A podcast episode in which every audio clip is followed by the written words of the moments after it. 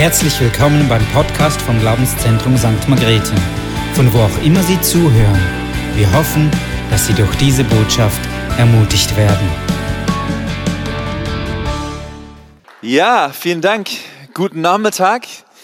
Ähm, Nachmittagssessions sind ja immer die besten Sessions. Ne? Da ist man so richtig gut drauf, man ist richtig frisch, man hat überhaupt gar keine Gefahr, dass man irgendwie einschläft oder so, weil irgendwie, man kommt ja so gerade erst, fängt den Tag erst gerade so richtig an. Nein, wir sind Mittag, das heißt, alle haben wahrscheinlich die Bäuche voll. Äh, hoffentlich genug Kaffee getrunken, dass ihr genug Koffein habt äh, und dass die Augen euch nicht zufallen. Und wenn die Augen zufallen sollten, ich sehe es, okay? Äh, danke. Alles, alles gut. Ähm, wenn du schlafen willst, dann schlaf, aber schnarch bitte nicht. Störe die anderen nicht dabei, wenn du ruhst äh, und stille Zeit machst oder so. Aber ja, ich möchte ein bisschen darüber erzählen, ähm, wie wir auch in Ludwigsburg so Schritte gemacht haben und äh, auch vieles gemacht haben, was sehr, sehr im Nachhinein auch ja, mutig war.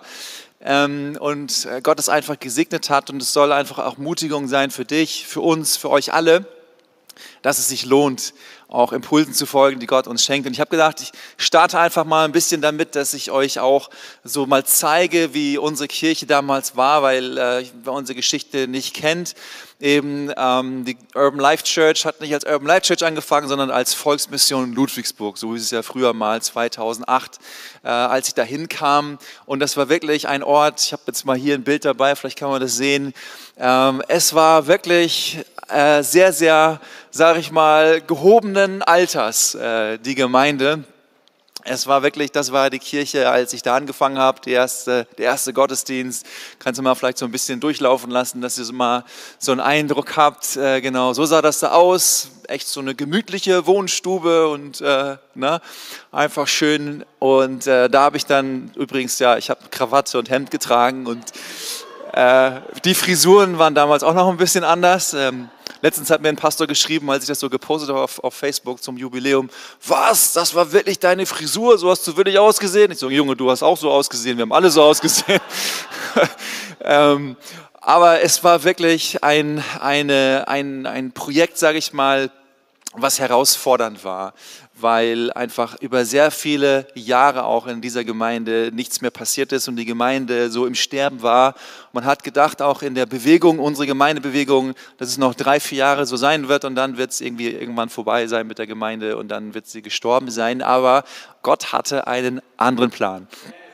Und die Gemeinde lebt und Gott hat ganz, ganz viel gemacht. Seht ihr noch diese ältere Frau? Oh ja, genau, genau. Diese ältere Frau, Kurze Story zu ihr, ja. Die, die war so, in, so eine Inspiration für mich. Ihr Mann ist mit 57 gestorben, als sie 57 war.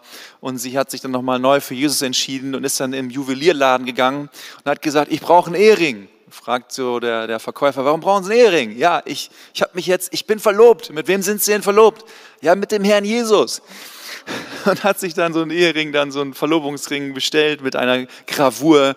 Und jedes Mal, wenn ich bei ihr war zu Besuch, gab es immer beste Maultaschen und so weiter, bestes Essen. Bin da sehr gerne hingegangen. Muss ja auch, es kostet alles Geld. Nein, und auch Gemeinschaft gepflegt, ist ja klar. Aber ähm, sie war so eine Inspiration für mich. Die, äh, sie hat mich immer mega, mega bearbeitet, zu mir gepredigt und ähm, war einfach richtig schön, auch mit den älteren Leuten damals unterwegs zu sein. Und dann haben wir 2012 den Neustart gemacht, da seht ihr auch ein Bild davon. Es waren so die ersten Gottesdienste und es war wirklich klein und es war wirklich, es waren wirklich Anfänge. Und ähm, wir haben wirklich von null alles äh, mit der Urban Life Church dann aufgebaut, ähm, hin zu dem, was wir, was wir auch heute, heute haben. Und mutige Schritte waren wirklich ähm, etwas, was Gott sehr, sehr stark gesegnet hat. Ich will nur drei Stories erzählen und dann möchte ich so über Prinzipien reden, ähm, die ich in meiner Leiterschaft einfach lebe ähm, und wie ich auch Menschen mitnehme dahin, dass, dass wir gemeinsam auch so einen Weg gehen. Das erste ist, ähm, wir haben 2012 mit der Urban gestartet wir waren 30 Leute und haben gemerkt, es wächst sehr, sehr, sehr schnell. Menschen kommen dazu, wir waren dann schnell 50 Leute, 60 Leute, 70 Leute, hatten dann in diesem kleinen Saal dann zwei Gottesdienste gemacht, war auch spannend. Im ersten, der war halt ganz früh, um 39 glaube ich. äh, oder 10 Uhr, nee, 10 Uhr war es dann schon. Äh, aber da waren manchmal dann erstmal nur fünf Leute da und dann füllt es sich so auf. Zweiter Gottesdienst war immer überfüllt. Und wir haben dann gemerkt, ziemlich schnell, das Gebäude ist zu klein. Es, unser, unser Wachstum wird beschränkt durch dieses Gebäude. Wir brauchen ein anderes Gebäude. Ähm, aber wir hatten auch kein Geld, um ein Gebäude zu bezahlen. Wir hatten keine extra, irgendwie, also keine extra Einnahmen, um Miete zu bezahlen für jetzt ein extra Gebäude. Also hatte ich einen Impuls und ich habe ihn mit der Kirche geteilt. Und ich habe zu der Church gesagt, liebe Church, wir wollen wachsen. Amen. Amen. Wir wollen, dass sich Menschen bekehren. Amen. Amen.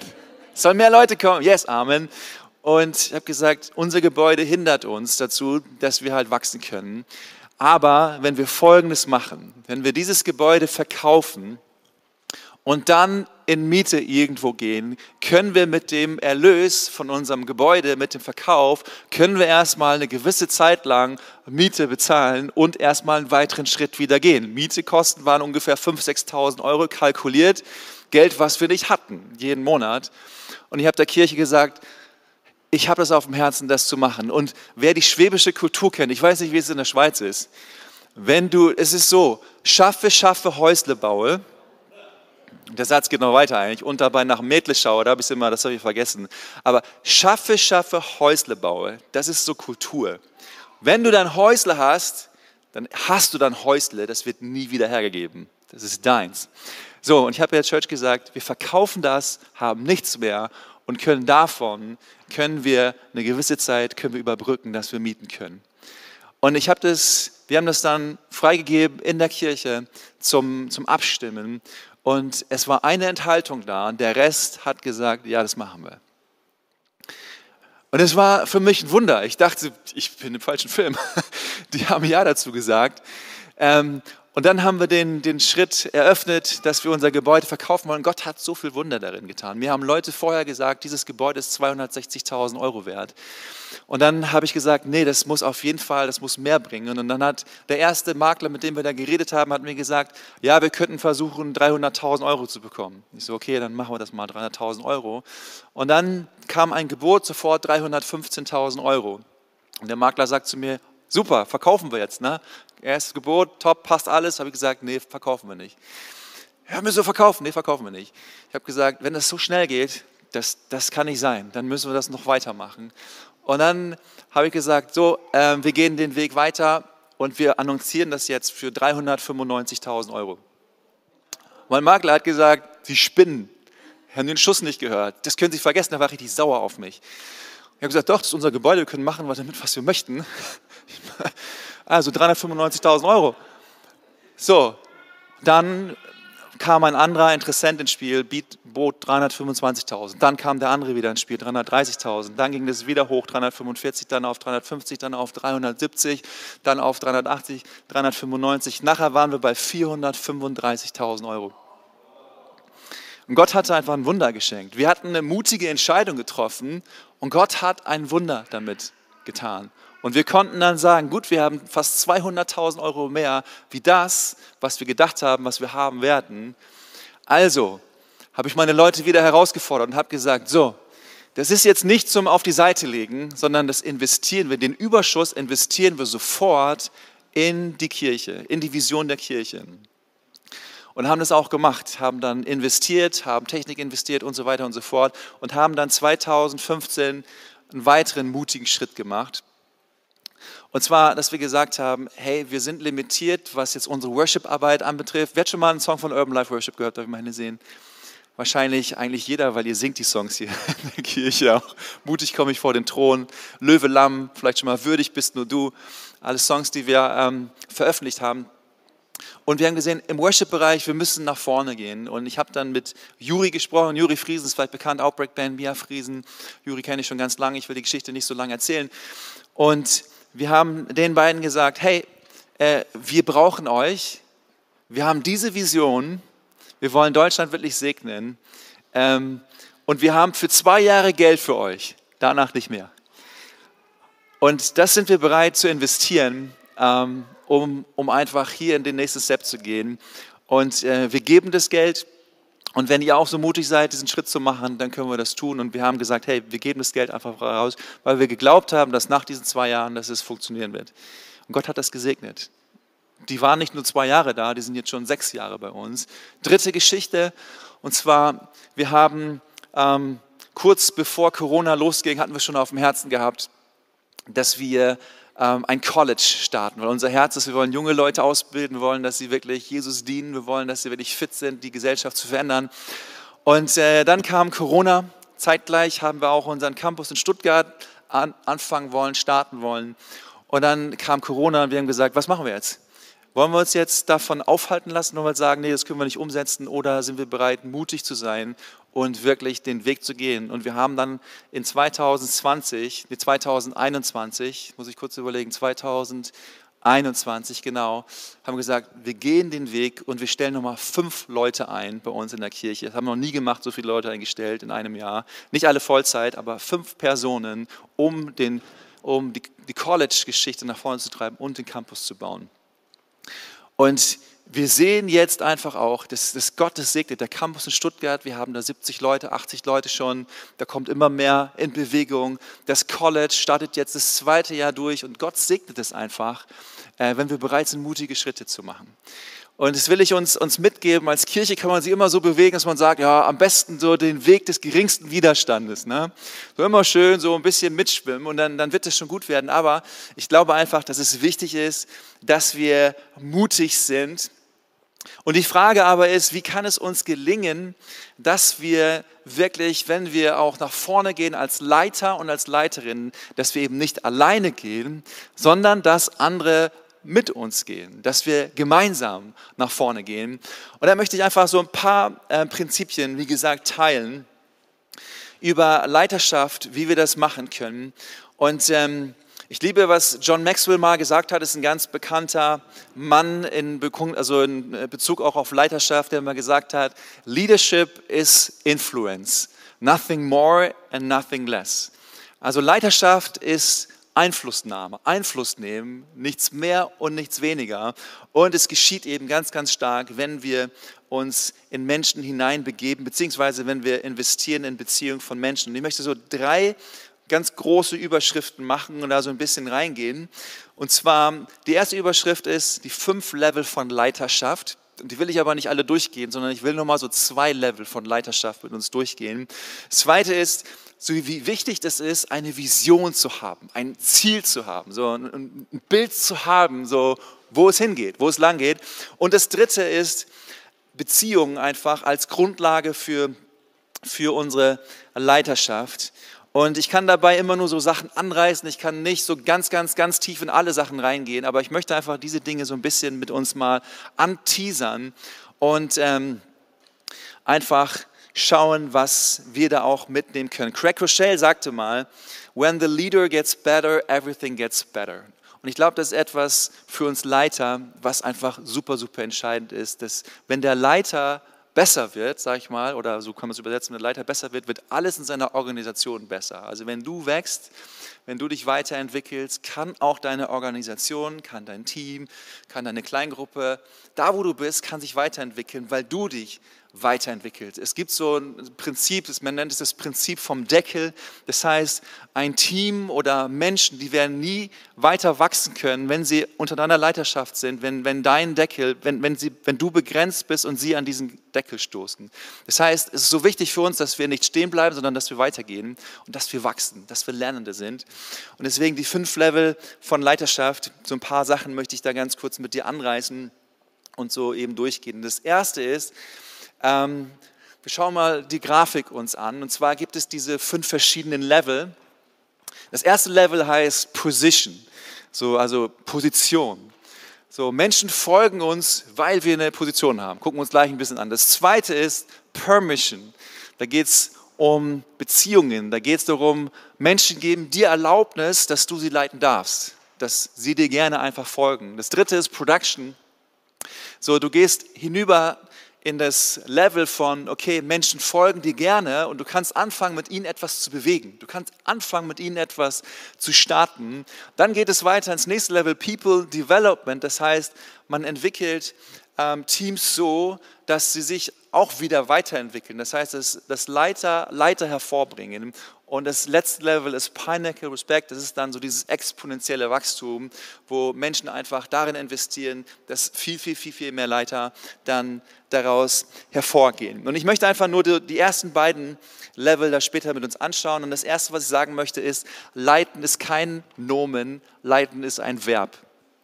Kann Sie sagen, ich bin Leiter und äh, das mache ich jetzt und so ist jetzt, sondern leiten ist ein Verb. Leiten ist etwas, was wir immer aktiv tun, was immer von uns ausgeht, wo wir uns nicht ausruhen können und sagen können, ja, jetzt mache ich mal nichts, sondern wenn ich Leiter bin, bin ich immer Leiter. Also wenn ich in die Kirche reinlaufe, dann nehmen mich die Leute nicht als Privatperson wahr, sondern die nehmen mich immer als Pastor wahr. So, sie nehme ich immer in dieser Rolle wahr. Und wenn ich da bin in der Church, wenn ich da bin in meinem Team oder wo ich mich auch bewege, in diesem Kontext, ist Leiden immer etwas, was aktiv von mir geschieht und wo es darum geht, dass ich wirklich in diesem, in diesem Fluss bin. Und ich habe einfach gelernt, dass man, ähm, dass es so, so wichtig ist, andere Menschen wirklich aktiv zu leiten und mitzunehmen und in verschiedenen, sage ich mal, auch ähm, Leveln sich, ähm, man sich auch in verschiedenen Leveln mit manchen Leuten befindet. Also ähm, ich habe verschiedene Ebenen von Leiterschaft bei mir in der Kirche. Wir haben so das Hauptleitungsteam, das sind so fünf Leute.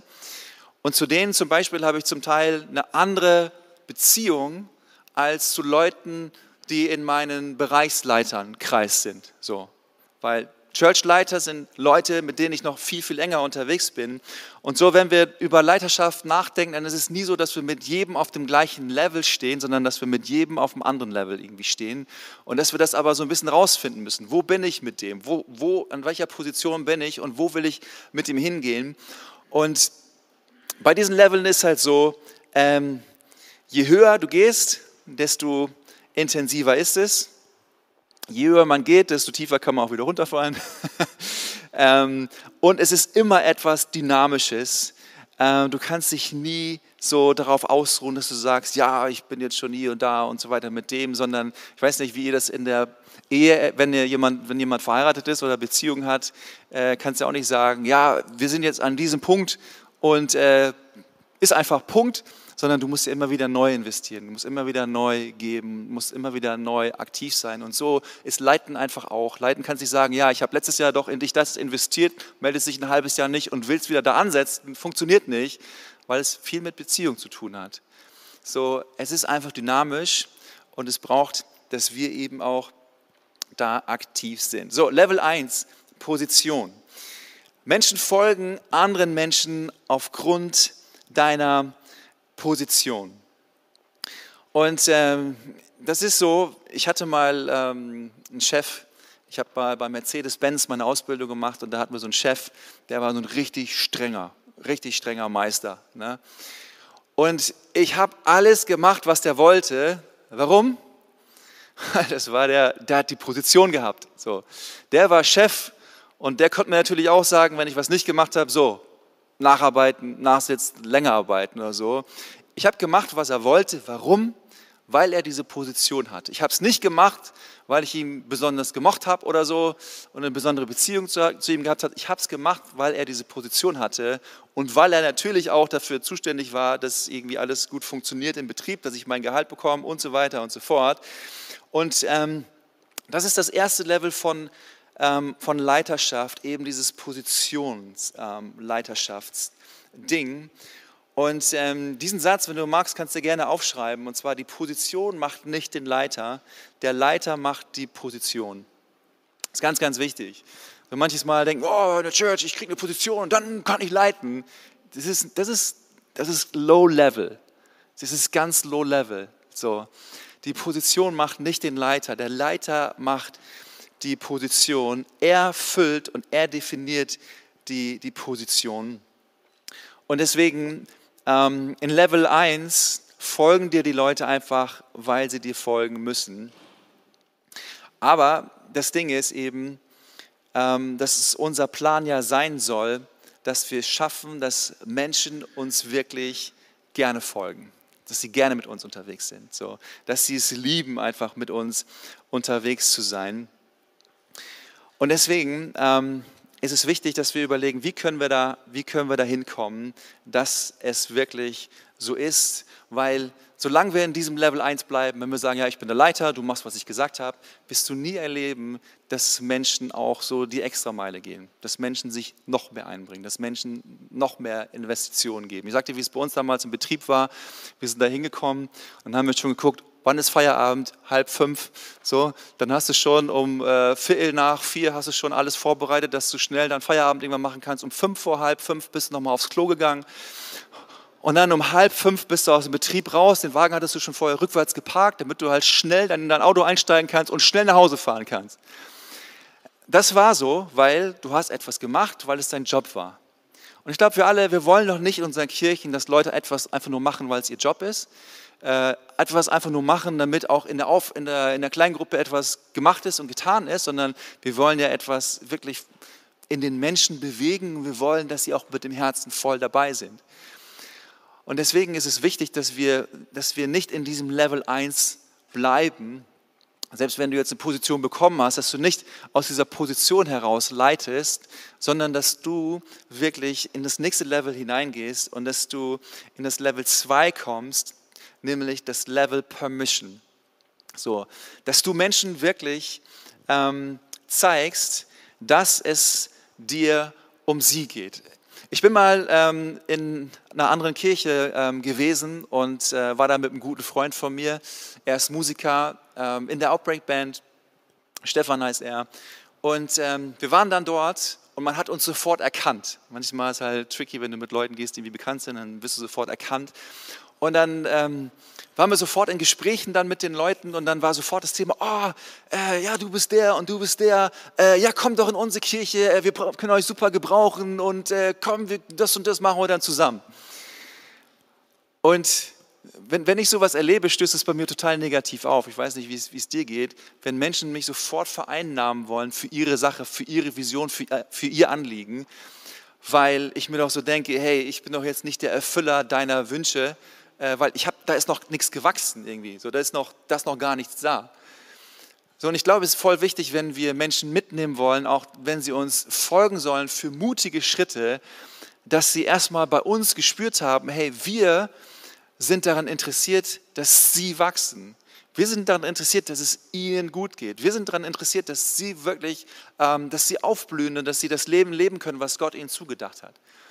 So, und es muss immer das Erste sein, dass Menschen das bei uns spüren, hey, es geht um die Person, die gerade vor dir ist, dass du dieser Person hilfst, zu wachsen, aufzublühen, zu fragst, hey, wer bist du, was sind deine Gaben, ähm, wie, wie kann ich dir helfen, einfach weiterzukommen? Und dass Menschen das einfach bei uns spüren, Beziehung zu bauen. So, in diesem Level merken Menschen, hey, wir geben unsere Energie da rein, wir geben Zeit da rein und wir machen es nicht, weil wir es müssen, sondern wir machen es gerne, weil wir Menschen lieben, weil wir mit Menschen gerne unterwegs sind, weil wir wirklich das wollen, dass, dass Menschen aufblühen und dass Menschen wachsen. Und wenn Menschen das spüren, dann macht das etwas mit ihnen. Dann sagen sie, wow, bei dem bin ich wirklich wichtig, so bei dem zähle ich wirklich, bei, bei dem, da, der hilft mir wirklich, der, der ist für mich da. Und das macht etwas mit, Mission, äh, mit, mit, mit Menschen und sie sind bereit, ihr Herz auch zu öffnen für das, was dein Herz bewegt. So. Und deswegen, ich fand diesen Satz, der ist auch wieder Englisch, der, der hieß, People do not care how much you know until they know how much you care. So, du kannst der größte Freak sein, du kannst der größte irgendwie Bibeltheologe sein, du kannst tausend Sachen wissen. So, das juckt die Menschen gar nicht. Was sie interessiert ist, ob sie wichtig sind. So, so welchen Platz sie bei dir haben. So, und wenn sie das bei dir spüren, dann wirst du merken, dann ist das schon mal die Grundlage dafür, dass du auch sie leiten kannst, dass du das von ihnen, sage ich mal, dass, dass sie dir Erlaubnis geben, dass, dass du sie mitnehmen darfst und dass du sie einfach führen darfst. Und das äh, machen Level 2 Leiter. Sie warten nicht darauf, so dass, dass Menschen irgendwie zu ihnen kommen, sondern Level 2 Leiter. Sie sind an Beziehungen interessiert und sie gehen aktiv auf Menschen zu. Wenn du mich fragst, wie ist unsere Kirche gewachsen, will ich dir sagen, ich bin immer aktiv auf Menschen zugegangen. Ich habe immer aktiv den Kontakt zu Menschen gesucht und habe gesagt, hey, wer bist du? Ähm, wo kommst du her? So, ähm, lasst uns einen Kaffee trinken gehen, lasst uns connecten. Und so sind Level 2 Leiter. Und so prägen sie und so sind sie aktiv. Sie werden aktiv, sie starten Beziehungen, sie sind für andere da. Und sie haben das wirklich verstanden, hey, ich muss connecten. So und als Leiter will ich uns das sagen, als ähm, Leiter auch in, in Gemeinden, wir müssen connecten. Kannst nicht sagen, ja, hey, der soll doch zu mir kommen, sondern wenn du möchtest, dass dein Team wächst, dass deine Kleingruppe wächst, dann musst du connecten. Dann müssten die Menschen spüren, hey, dein Herzschlag ist mit ihnen und ist für sie. Und deswegen, sie sind immer gerne mit Menschen unterwegs, sie gehen nicht gerne alleine. Und so erlebe ich das auch bei uns in unserer Church. Wir haben bei uns einige in unserer Church, die wir so von klein auf an, sage ich mal, aufgebaut haben und nachher in Positionen gesetzt haben. Zum Beispiel ähm, einer, er heißt Micha Schulze, er ist bei uns der Standortleiter von unserem College, er singt auch ein paar Worship-Songs. Und als er in unsere Kirche kam, er war total leidenschaftlich für, für Gottes Sache, für, für, für sein Reich. Und wir haben ihn in eine Gruppe mit reingenommen. Und wir haben uns in ihn investiert. Ich habe mich sehr in ihn investiert. Und so ist einfach Beziehung gewachsen, so ist Vertrauen gewachsen, so durfte ich ihn leiten, so durfte ich ihn mitnehmen und so konnten wir ihn auch nach und nach zu diesem Step führen, dass er Standortleiter geworden ist von dem College. Und ich habe ihn äh, von Porsche weggeklaut, sage ich mal, und habe ihn so zu Urban geholt. Er arbeitet auch noch für Porsche, aber ich habe zu ihm gesagt, hey, wer ist Porsche? Wir sind die Urban Life Church. Also entscheid dich, für wen du arbeiten willst. Willst du hier ein bisschen Porsche fahren oder willst du im Himmel Porsche fahren? Da musst du schon überlegen. Also, na, ich habe es natürlich anders gesagt, aber, aber es ist immer der Schritt, dass wir uns auf Menschen zubewegen und dass wir connecten, weil nur so funktioniert es. Ähm, und deswegen, du kannst ja auch mal diese Follower-Fragen, nenne ich es mal, aufschreiben. Äh, Menschen fragen sich immer bei dir, wenn sie jetzt mit dir zu tun haben als Leiter. Das erste ist, bin ich dir wirklich wichtig? So. Und Menschen spüren das. Ob das so eine Show ist oder ob das wirklich echt ist. Bin ich dir wirklich wichtig? Passt du auf mich auch? Geht es um mich? Das Zweite ist, Menschen fragen sich, wenn sie mit dir zu tun haben, kannst du mir helfen zu wachsen oder weiterzukommen? So, wenn Menschen sehen, hey, irgendwie ein ganz nicer Dude, kann mal Kaffee trinken, aber sonst irgendwie kann er, kann mir nicht helfen, so, dann wird es auch schwierig sein. Und das Letzte ist, kann ich dir wirklich vertrauen? Kann ich dir wirklich vertrauen? Menschen überlegen sich, ob sie sich uns anvertrauen und äh, ob wir wirklich vertrauenswürdig sind. Und deswegen, wenn es darum geht, so Beziehungen aufzubauen, klar, wir wissen das. Drei Dinge vielleicht, höre Menschen gerne zu.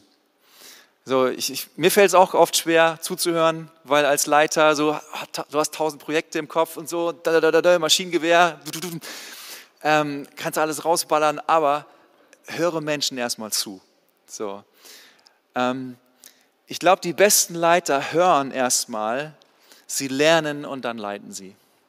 Hören, lernen, wer ist der andere, wie kann ich ihm helfen und dann leiten sie erst. Das Zweite ist, Menschen zu beobachten, wie sie was machen. Das heißt, wenn Menschen in einer Gruppe sind und du gibst ihnen schon mal so Jobs, dass du beobachtest, wie sie was machen. So, weil nur wenn du sie beobachtest, kannst du ihnen auch nachher gute Tipps geben. Ich habe mal früher Tennis gespielt, also mehr so richtig Verein gespielt, und da hatte ich einen Tennistrainer. Und der natürlich immer beobachtet, ja, wie macht der Markus seine Schläge? Ne? Ah, nee, seine Technik ist nicht gut, seine Vorhand, die muss er, er muss ein bisschen weiter in die Knie gehen und so. Und äh, er muss es so machen. Er hat mich beobachtet und weil er mich beobachtet hat, hat er mir auch gute Tipps gegeben. Und deswegen so, wir hören zu, wir beobachten die Menschen, wir schauen, welche Menschen haben, wir können dann Tipps geben. Und das Dritte, und das ist ja immer das Thema bei äh, Leiterschaft in Level 2, Level 1 nicht, aber Level 2, äh, diene einfach Menschen. So, es geht um Dienst, dass wir Menschen wirklich dienen, dass wir fragen, hey, wie kann ich dich unterstützen? Wie kann ich dir helfen? Kann ich für dich beten? So, wie, wie kann ich dir einfach eine Hilfe sein? So, und das wird einfach Menschen wirklich ähm, zeigen, hey, du meinst es ernst. Und Menschen werden dazu hinübergehen, dass sie dir folgen, nicht weil sie es müssen, sondern weil sie es wollen. Und wenn sie es wollen, dann ist so viel möglich. Dann ist so, so, so viel möglich. Und deswegen, ich will nie stehen bleiben bei diesem Position 1 Leiter-Ding, ähm, weil, weil es einfach eine kühle Geschichte ist sondern ich möchte immer dahin übergehen, dass ich merke, boah, jetzt entsteht was. So, hier entsteht Vertrauen, hier entsteht Leidenschaft und dann können wir auch was bewegen. So, aber es entsteht erst in diesem Level. Und dann geht es eben in Production und so weiter, dass wir was bewegen können und dann entsprechend weiter. Das Zweite, äh, was ich mit uns anschauen möchte und was ich auch glaube, was super, super, super entscheidend ist, wenn wir mutige Schritte wirklich gehen wollen, ist, dass wir eine Vision haben. So der Wert von Vision. Und ähm, ein Vers aus der Bibel, da heißt es in Sprüche 4, überlege, was du tun willst und dann tu es entschlossen. Lass dich von der richtigen Entscheidung nicht abbringen, damit deine Füße nicht auf Abwege geraten. Und äh, bei, bei Visionen ist immer so eine Sache. Ne? Visionen sind manchmal total crazy. Du hast manchmal Dinge im Kopf und denkst, das kannst du keinem erzählen. Ähm, es, so, so, ein paar Beispiele so aus der Geschichte. So, ich weiß nicht, ob jemand die Gebrüder Wright kennt haben wir dieses Bild von den beiden, die davon geträumt haben, dass sie eines Tages, so sie haben gesagt, das Zeitalter des Fliegens hat begonnen. So, Anfang 19. Jahrhundert, da flog noch gar nichts. Da flogen nur Mücken und Wespen und Bienen aber sonst flog da gar nichts. Und sie haben gesagt, hey, das Zeitalter der Flugmaschinen hat begonnen und das war ihre, ihre Vision, ihr Traum, es möglich zu machen, dass wirklich Flugmaschinen, Flugzeuge in der Luft fliegen. Könnt ihr euch vorstellen, was die Leute damals gedacht haben? Die haben Schuss nicht gehört, die, die haben Knall. Aber die hatten Visionen, ein paar Jahre später, zehn Jahre später, 1903, so war das erste kleine Doppeldeckerflugzeug so am Start und hat in North Carolina abgehoben. Das Zeitalter der Luftfahrt war geboren. Vision. Das war unmöglich eigentlich. Es war mutig. Es war krass. Aber sie hatten diese Vision. Sie brauchten erstmal dieses Bild, dieses klare Bild. Henry Ford, kennen wir vielleicht, Ford Automobile, hatte die Vision, dass jede einzelne Familie, durchschnittliche Familie es sich leisten kann, ein Automobil zu fahren. Die Visionen haben wir heute wieder irgendwie, ne? so teuer wie die geworden sind, die Autos. Ähm, und wie war das? Sie sind natürlich hart ausgelacht worden oder er ist dafür hart ausgelacht worden für diese Vision. Und nur ein paar Jahre später, 15 Jahre später, verkaufte er Millionen von Fahrzeugen, jetzt pass auf, zu einem Preis von 29 Dollar. 29 Dollar. Gut, war damals noch ein bisschen auch klar, äh, ne? Inflation und so. Aber 29 Dollar, ja. Aber er hatte eine klare Vision, ein ganz klares Bild. Und er konnte, weil er dieses klare Bild hatte, viele, viele Menschen gewinnen, Teil von dieser Vision zu sein. Es war mutig, es war krass, aber er konnte, weil er diese Vision hatte, Menschen mitnehmen. So, und das dritte Beispiel, ähm, diesen Mann kennt ihr vielleicht auch, Billy Graham. Ja, 40er, der 40er Jahre, 20. Jahrhundert, hatte den Traum, dass ganze Stadien, er sah vor seinem inneren Auge, ganze Stadien voll mit Menschen. So, und damals war das nicht normal, dass halt Stadien gefüllt werden. Damals war das auch nicht so easy wie heute YouTube-Video machen und Millionen von Menschen strömen da irgendwo hin. Aber es war unmöglich, es war schwer, aber er hat andere Menschen mitgenommen für diese Vision. Und am Ende seines, seines Lebens hat er über 200 Millionen Menschen haben persönlich seine Predigen gehört. Millionen von Menschen haben das Evangelium im Radio gehört. Und es gibt so viele Beispiele von, von Menschen, die Visionen hatten. Und was ich heute hier auch mit rüberbringen möchte ist, es braucht immer Vision, es braucht immer ein klares Ziel und es braucht aber auch immer Personen, die anfangen.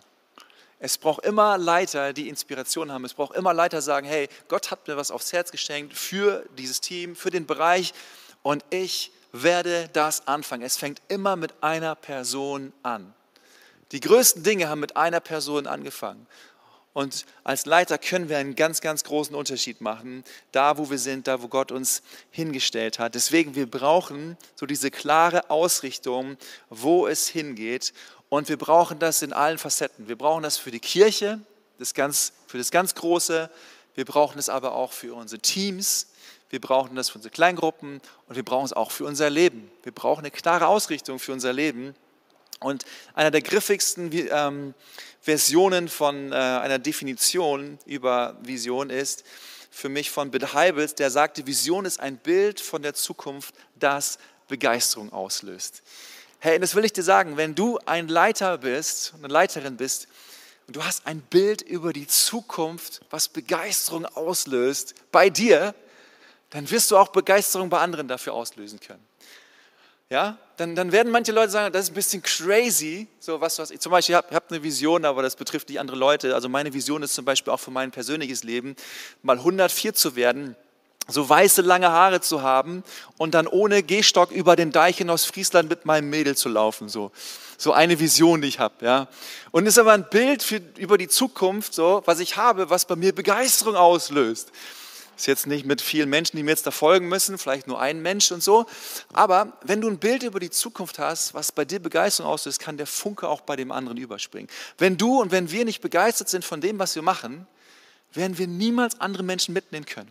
Und wenn wir schon dreimal nicht, wenn wir für uns mutige Entscheidungen treffen, auch für unser Team, für unseren Bereich, wenn wir schon dreimal nicht andere Menschen mitnehmen können, wenn es nicht bei uns lebt, wenn du sagst, ja, das ist irgendwie ganz cool, ich habe mir so gedacht und Gott hat zu mir geredet, äh, wir sollten nächstes Jahr äh, mal ähm, einen Einsatz in der Straße machen, auf der Straße machen und ich glaube schon, dass da bestimmt vielleicht der ein oder andere mal zuhört und äh, vielleicht irgendwie können wir jemanden einladen, Luftballon geben. Wenn, wenn, ganz im Ernst, die Vision war jetzt auch nicht ganz klar, also es muss auch klar sein, ne? aber also wenn, du, wenn das nicht lebt in dir, wenn das nicht lebt in uns, dann, dann kannst du niemanden mitnehmen. So, das, das muss in dir leben, da muss etwas in dir entstehen und dann kannst du auch, auch Menschen mitnehmen, dann kannst du wirklich auch Menschen mitnehmen Feuer weitergeben und das auch, was auf deinem Herzen ist, auch wirklich ähm, übertragen. Deswegen die Kraft der Vision ist die schlagkräftigste Waffe eines Leiters. So, Vision ist die schlagkräftigste Waffe eines Leiters, weil Vision einfach so viele Dinge bewirkt. Ich möchte nur so ein paar Dinge durchgehen, was Vision einfach bewirkt. Das Erste, was sie bewirkt, ich habe es gerade schon gesagt, Vision ist ansteckend. Hey, wenn ein Leiter so voll on fire ist, ja, und er wirklich so voll durchstarten will, boah, jetzt, seine Augen strahlen, sein, sein, sein, sein Mund geht über und du denkst so, boah, crazy, das steckt an. Das ist wie so ein Coronavirus, ja, kennst du vielleicht. Darf man vielleicht hier nicht sagen, ne? falsches Beispiel, jetzt seid ihr alle weg. Aber das ist so ansteckend, es steckt andere an und je mehr dann wieder andere angesteckt sind, stecken sie wieder andere an. Ich, oh, das ist echt das falsche Beispiel. Aber, aber so ist es mit Vision. Deswegen, es braucht es braucht die Vision. Es braucht die Vision, weil sie andere Menschen ansteckt und weil sie andere Menschen begeistert. Zweitens, sie zieht Menschen an. Weißt du, Menschen wollen da dabei sein, wo was geht. Die wollen nicht da dabei sein, wo man einfach so sich trifft und, ah ja, passt schon irgendwie, sondern die wollen, wo, wo was geht, wo Menschen so nach vorne gehen, wo, wo sie so ein Spirit haben, da wollen Menschen dabei sein. Da finden sich immer mehr Menschen noch ein. Ey, das war wegen Apostelgeschichte, deswegen sind die so gewachsen, weil die so diese Visionen hatten, boah, Jesus Christus, wir verkündigen den König der Könige und diese Kirche wird wachsen, wir werden Menschen heilen. Und Leute gesagt, boah, crazy, da wollen wir auch mit dabei sein. Und deswegen sind sie gewachsen. So, andere Leute wollen mit dabei sein. Es zieht Menschen an. So, Vision lässt Menschen Verantwortung übernehmen. So, wenn, wenn du wenn du etwas hast, was Gott dir aufs Herz legt, wenn du sagst, hey, das ist mein Ziel, worauf ich mich konzentriere, dann wirst du sagen, hey, dafür bin ich bereit, wirklich zu investieren.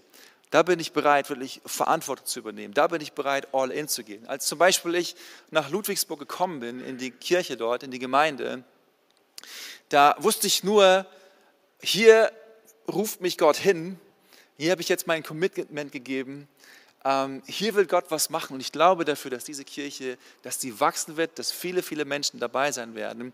Und ich habe dafür Verantwortung übernommen. Ich habe gesagt, so hier werde ich mich pflanzen, egal was ist, hier bin ich. So, und es war mir dann egal, wie die äußeren Umstände waren. Es wurde auch gar nicht über Geld geredet. Ich wusste auch gar nicht, was ich verdienen werde. Es war mir total egal, weil ich mir gesagt habe, das ist, ist für mich nicht wichtig. Für mich ist wichtig, ich gebe mich voll hier rein. So. Und wenn Menschen sehen, dass wir es ernst meinen, dass wir Verantwortung übernehmen, dass wir selber bereit sind, dafür Schritte zu gehen, die extra Meile zu gehen, dann werden Menschen auch sagen, wow, cool, ähm, das inspiriert mich und sie werden selber auch bereit sein, extra Meilen zu gehen und wirklich voranzugehen. Das nächste, was Vision macht, Vision bringt Menschen in Bewegung. Sie bringt Menschen in Bewegung. Und Bewegung ist ganz, ganz wichtig für unsere Kirchen, dass wir in Bewegung sind, weil wenn wir uns nicht bewegen, dann rosten wir ein. Ne? Was sagt, man sagt ja auch, wer rastet, der rostet. Und so ist es auch in, vielleicht in deiner, in deiner Konstellation, da wo du bist, in deinem Team oder in deinem Bereich.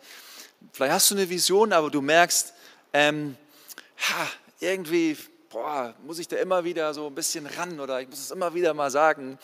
Äh, Bill Heibels sagt mal, mit Vision ist es so.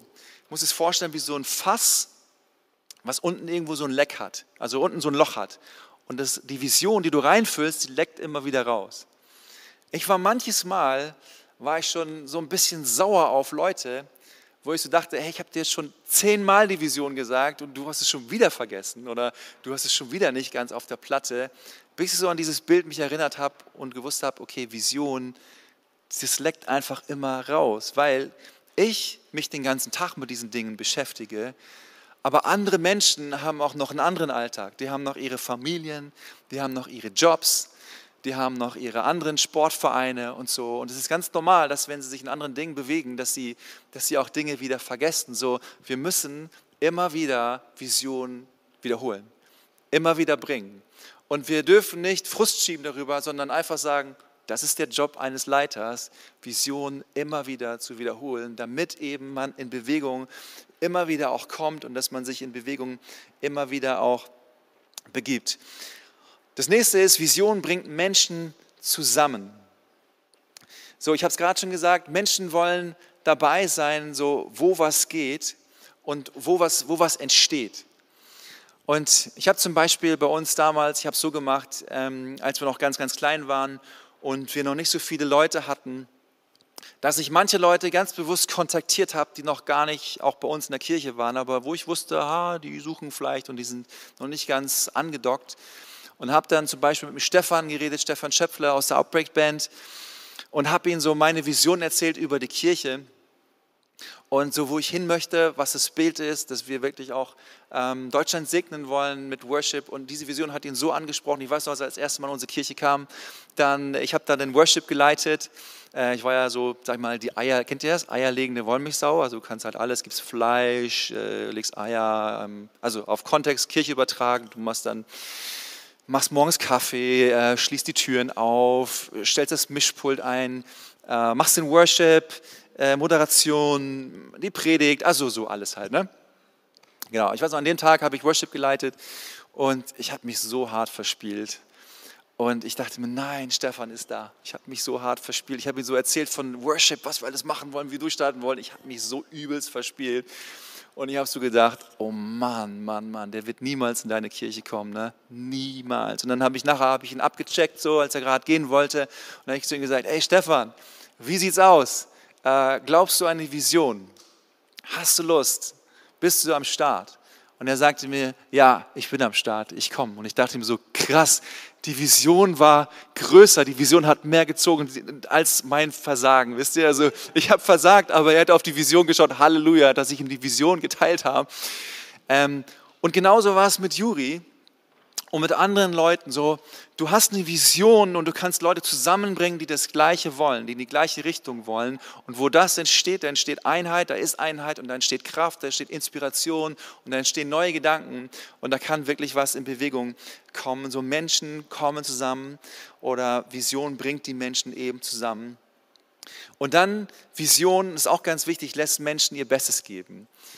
Ähm, wir sind umgezogen 2013 ähm, in eine Stadthalle. Und folgende Herausforderung hatten wir dann, und zwar, dass wir nicht mehr einfach so kommen konnten und anfangen konnten, sondern wir mussten jede Woche aufbauen und abbauen. Das machen wir bis heute übrigens. Aufbauen, abbauen. Und wir waren noch nicht erfahren und wir hatten zu wenig Leute, also haben wir gesagt, hey, wir als Leitungsteam, wir sind am Start. So, wir haben Verantwortung übernommen. Und wir bauen morgens auf. Wann, wann haben wir angefangen? 5 Uhr morgens. Ich weiß noch, ich bin um halb vier aufgestanden sonntags, war um fünf in der Church. Dann haben wir aufgebaut. Bis sieben halb acht, dann kam die Band, ich habe noch Band gespielt, eine Stunde geprobt und so weiter, dann kam der ganze Vorlauf mit den Meetings und so weiter, dann die Celebration, dann nachher connecten, dann nachher abbauen um drei Uhr. Ähm, und wir haben das gemacht. Wir haben das gemacht. Warum? Weil wir begeistert waren von diesem Bild, von dieser Vision. Dass Menschen kommen und dass Menschen gerettet werden, dass Kirche gebaut wird. Vision lässt Menschen ihr Bestes geben. So, wenn wir Vision teilen, dann, dann werden Menschen sagen, boah, krass, wir geben uns da voll rein. Mittlerweile starten wir um 7 Uhr, das ist ganz gut. Und ich darf auch erst um 10 kommen, das ist auch ganz gut. Und ähm, manchmal bin ich aber auch um 7 da und baue, baue auch auf, weil einfach ich da auch mal dabei sein möchte. Das ist ganz, ganz wichtig. Aber ähm, so Vision lässt Menschen ihr Bestes einfach geben und eben sie führt dazu, dass Menschen auch dauerhaft gerne ihr Bestes geben. Und das Letzte oder halt ähm, Vorletzte ist, was Vision bewirkt, und zwar sie trägt auch durch in schwierigen Zeiten. So. Und das kennt jeder von uns, schwierige Zeiten. Ähm, manchmal ist das Leben schön und alles ist leicht und alles ist easy, auch in der Kirche. Und dann gibt es aber auch die schwierigen Zeiten. Und wenn aber die Vision gesetzt ist, so, dann kann man sich immer wieder an dieser Vision langhangeln. Ganz ehrlich, wir hatten auch ein bisschen unsere Struggles in diesen Corona-Zeiten, dass wir auch selber uns so ein bisschen gucken mussten, wie wollen wir das jetzt machen? Was hat uns zusammengehalten in dieser Zeit? Uns hat zusammengehalten diese eine Vision, Menschen begeistern, Jesus nachzufolgen. Wie können wir das in diesen Zeiten leben? Und darauf haben wir uns konzentriert. Nicht auf diese ganzen Nebensächlichkeiten, nicht auf diese ganzen Konflikte, sondern auf, auf dieses Ziel. deswegen konnten wir da weitergehen, so Vision, trägt auch in schwierigen Zeiten, auch wenn es mal irgendwie Stillstand ist, können wir uns darauf konzentrieren und sagen, hey, was, was ist der Plan, dass wir da wieder rauskommen? Und das Letzte ist, äh, Vision lass, lässt unseren Glauben einfach wachsen. So, ähm, ich habe einen ganz tollen Satz äh, gelesen über Leiter, und zwar Leiter mit Vision schimpfen nicht einfach nur über die Dunkelheit, sondern sie zünden ein Licht an. Das fand ich irgendwie ganz cool. Ähm, sie lassen uns wachsen. Also ich meine, du hast so viele, wenn du eine Vision auch hast, dann siehst du auch erstmal so viel Dunkelheit. Du weißt gar nicht, wie das irgendwie alles zustande kommen soll, wie das alles werden soll. Ähm, aber Vision führt dich immer wieder zu dem Punkt, und ich glaube, das ist so wichtig, dass wir auf unsere Knie gehen und dass wir sagen, Gott, äh, keine Ahnung, wie das werden soll. Ähm, aber ich glaube, dass du das machen kannst und deswegen kann ich auch einen Funken der Hoffnung immer wieder auch den Menschen geben und ihnen helfen, ähm, dass wir gemeinsam auch ähm, vorangehen können und dass wir es gemeinsam auch einfach schaffen werden.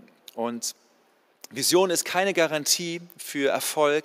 Es gibt auch Visionen, die scheitern, aber keine Vision zu haben, ist in jedem Fall eine Garantie des Scheiterns.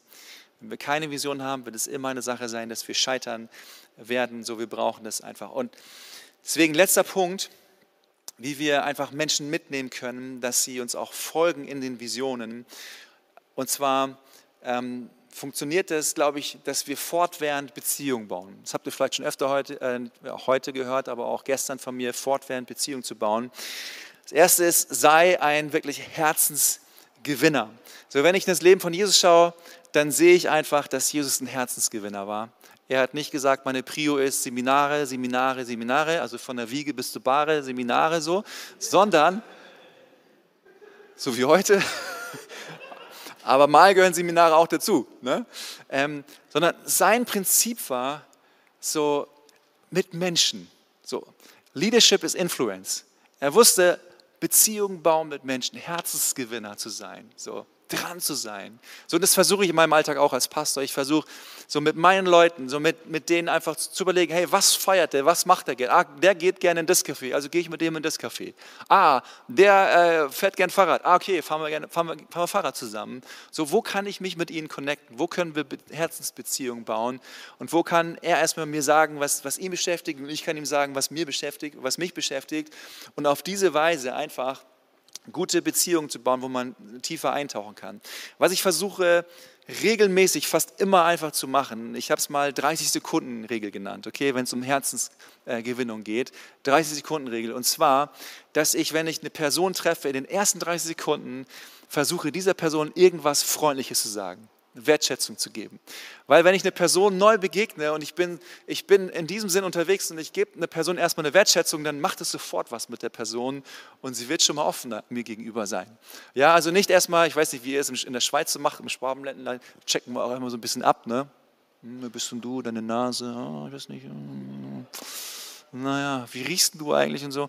Ähm, sondern, dass wir so aktiv auf Menschen zugehen und sofort ein Kompliment machen. So, hey, dein Style gefällt mir. So, deine Schuhe gefallen mir. Irgendwie, ich rede ganz oft über Klamotten dann so, hey, deine Brille gefällt mir oder deine Ausstrahlung gefällt mir. Einfach, was, was du wahrnimmst, was Positives, erstmal zu sagen und du wirst merken, das wird Herzen öffnen.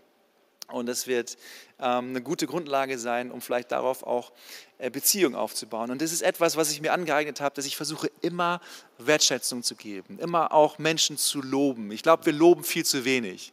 So, wir müssen viel mehr loben, viel mehr wirklich Menschen erheben. Dass Menschen, weißt du, jedes Mal, wenn du ein Lob bekommst, fühlst du dich doch besser, oder? Das macht doch etwas mit dir.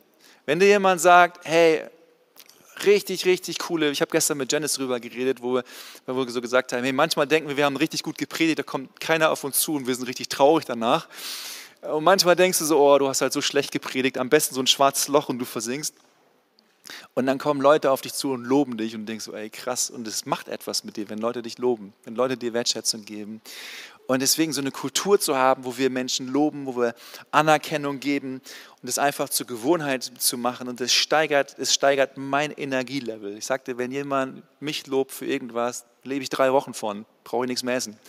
Das ist, deswegen sehe ich auch so aus. Ähm, genau. Das nächste ist, ähm, ich versuche mir immer Namen zu merken, Namen und Geschichten zu merken. Ähm, mir hat ein paar Leute haben mir schon bei mir in der Kirche gesagt, einer vor allen Dingen hat gesagt, hey, weißt du was, damals, als wir uns kennengelernt haben, ähm, hast du irgendwie, haben wir ein bisschen miteinander geredet und dann äh, habe ich gar nicht gedacht, dass du es irgendwie großartig wahrgenommen hast. Nächste Woche, als ich wieder da war, hast du mich mit meinem Namen angesprochen. Und deswegen komme ich in deine Kirche, weil ich gemerkt habe, dass ich nicht nur eine Nummer bin, sondern dass ich wirklich eine Person bin, dass ich wirklich wertgeschätzt bin. Und ich glaube, das macht so viel, wenn wir Menschen kennenlernen, dass wir uns auf sie einlassen, dass wir versuchen, ihre Namen zu merken. Und ich habe, mir fällt es auch oft schwer. Kennt ihr es auch, wenn jemand dir deinen Namen sagt, du hast gar nicht zugehört, und dann, ach shit, was war noch der Name? Und du traust dich nicht das zweite Mal zu fragen. Kennt ihr das? Keiner? Okay. Ja? Gut, okay, bin ich nicht der Einzige. Oh, ich muss Schluss machen, so langsam. Ähm, aber bewusst einfach kurz zu hören, und dann mir Eselsbrücken zu bauen. Wie war jetzt der Name, dass ich mir den Namen merken kann? Das nächste ist, ermutige immer. Ermutige einfach immer. Und das auf zwei Art und Weisen. Und zwar die eine Art und Weise ist, es mündlich zu machen, wie ich es gerade schon gesagt habe. Gib immer mündliche Ermutigung, immer mündliche Bestätigung. Und das zweite ist aber auch, es schriftlich zu machen. Mündlich verfliegt auch manchmal ganz schnell und schriftlich bleibt oft länger. Das heißt, manchmal nehme ich einfach Handy, WhatsApp, Telegram, ich weiß nicht, in der Schweiz Threema oder so, was man hier nimmt. Und äh, schreib einfach Wertschätzung und Ermutigung. Oder auch Sprachnachrichten zu machen. So, weil es macht etwas mit Menschen, wenn du es einfach auch, ähm, wenn du es ständig machst, wenn du einfach da, wenn du ein Ermutiger bist. Leiter sind Ermutiger. Ja?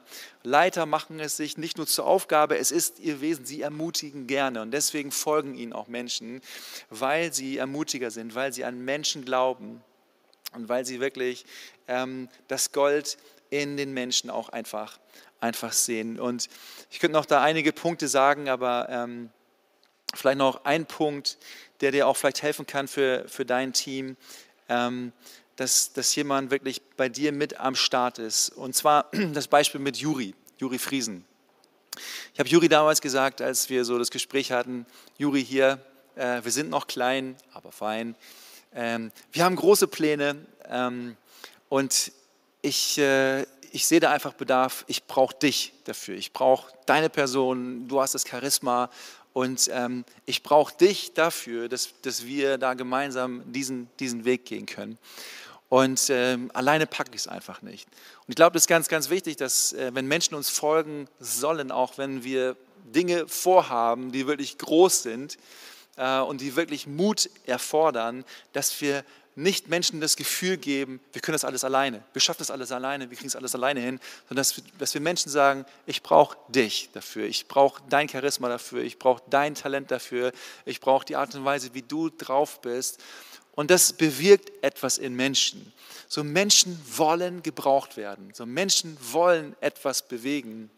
Und wenn du sie teilhaftig werden lässt und sagst, hey, das, was ich vorhabe, das, was auf meinem Herzen ist, hey, du kannst mir wirklich, du, du kannst da einen Unterschied drin machen, dann, dann wird es einfach Menschenherzen auch ähm, bewegen und es wird Menschen da ähm, einfach bewegen, auch mitzumachen und am Start zu sein. Und deswegen, ich glaube, dass wir in so vielen Punkten einfach einen Unterschied machen können. Ähm, vielleicht als allerletzten Punkt noch, äh, wenn es nochmal um das Zuhören geht. So, ich glaube, dass es mega, mega wichtig ist, dass wir das wirklich lernen, dass wir, dass wir Leuten wirklich zuhören, ähm, so wer sie sind, was ihre Geschichten sind. So die wichtigste Leiterschaftsfrage, die ich so für mich ausgemacht habe, ist eine total simple Frage. Und zwar ist es die Frage, wie geht's dir? So, wie geht's dir? So, und ich glaube, dass diese Frage ganz, ganz viel öffnet im Herzen von Menschen, so wenn du wirklich an ihnen interessiert bist. So, weil ab diesem Punkt, wo du dann mit ihnen ins Gespräch kommst, wo du ihnen hilfst zu wachsen, werden sie auch öffnen für das, was, was du vorhast. Und ich glaube einfach, dass da Schlüssel drin liegen, wenn wir auf diese Art und Weise leiten, wenn wir rauskommen, nicht mehr sagen, hey, ich habe die Position, ich bin der und der, ich kann das und das machen, jetzt musst du da mitmachen. Das werden immer nur Menschen, die dir folgen, wenn dir einfach nur folgen, weil, weil du das gesagt hast, aber nicht mit dem Herzen. Ab dem Schritt, wenn wir ins Level 2 gehen und sagen, hey, wir investieren uns in Menschen, wir geben unser Bestes in Menschen, so da wird sich etwas bewegen. Und wenn wir dann ein Bild haben über die Zukunft, von dem wir wirklich sagen können, ich lebe dafür, das begeistert mich, da gebe ich alles dafür, dann wirst du diese Menschen mitnehmen können, dass sie dir auch folgen, auch in den Dingen, die crazy werden werden, auch wenn es mutige Sachen sein wird, auch wenn es wirklich herausfordernd sein wird, auch wenn es Preise kosten wird, sie werden dir folgen, weil sie merken eben, hey, es geht nicht nur um ihre Vision, sondern es geht darum, dass Menschen wirklich teilhaftig werden von dem Plan eben, den, den auch Gott für sie hat, einen Platz für sie zu haben, eine Berufung für sie zu haben, dass sie auch in ihrer Berufung aufgehen können und Teil von diesem Großen sein, sind und gemeinsam mit anderen etwas bewegen. Und ich glaube, da liegt wirklich ein Schlüssel drin und ich wünsche mir für dich als Leiter, als Leiterin, dass du das wirklich erleben darfst, so dass du Menschen mitnehmen kannst und dass Menschen wirklich dir folgen, weil sie dir gerne folgen und dass sie die extra Meile gehen, weil sie es einfach gerne tun und da ist einfach so ein Spirit wächst und so ein Spirit einfach zu, ähm, zum Tragen kommt, dass es in deinem Team auch so ist. Deswegen vielen, vielen, vielen Dank, ähm, dass ihr mir zugehört habt ähm, und dass ihr so dabei wart, dass keiner von euch geschlafen hat. Und äh, jetzt ist noch die Möglichkeit, einfach da Fragen zu stellen und ähm, genau, Verständnisfragen oder ihr dürft alles fragen, was ihr wollt. Ihr dürft Fragen über die Kirche, vielleicht auch private Sachen fragen. Ich muss ja nicht über alles zu alles antworten. Ist ja immer cool, ne? Das habe ich auch gestern zu Patrick gesagt, weil da waren die Fragen, ich habe keine Fragen ja vorher gehabt, ne? Und dann dachte ich mir so, ja, ihr dürft alles fragen, ich muss ja nicht zu allem antworten. Ähm, nein, Quatsch. Ähm, ihr dürft alles fragen, also deswegen, let's go, fühlt euch frei. Ja, ja tatsächlich ähm, war das eine sehr spannende Zeit für mich, weil ähm, sehr lange bei uns in der Kirche es einfach immer irgendwie so hoch ging auch ne? und alles halt so, sag ich mal, schön sich entwickelt hat. Und dann Corona-Zeit, wie so eine, sag mal, alles liegt da nieder und es geht nicht so wirklich voran. Es frustriert ja jedes, jeden, jede Woche so die gleiche Anzahl von Leuten da, nur Masten, keine Beziehungen mehr und so. Und es hat schon etwas mit mir gemacht, muss ich schon sagen und hat mich auch echt herausgefordert. Aber ähm, mir war klar, natürlich, ähm, ich kann schon auch privat mal irgendwie durchhängen so ähm, und ich will auch, ich will auch transparent sein und ich will auch so so wie ich bin, möchte ich auch einfach den Leuten sagen, wie es mir manchmal auch geht. Und ich weiß, wir hatten auch Runden zum Beispiel in unserem Staff-Team, wo wir richtig losge, wo es richtig so, jeder losgefrustet hat. Ne? Oh, so schlimm, können nichts machen, da, da, da, da und so.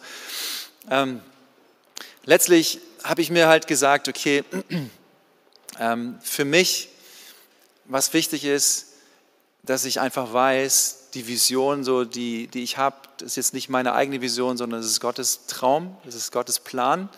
und was Gott sich vorgenommen hat, das wird auf jeden Fall passieren. So. Und diesen Glauben immer wieder zu catchen, sagen, davon bin ich einfach überzeugt.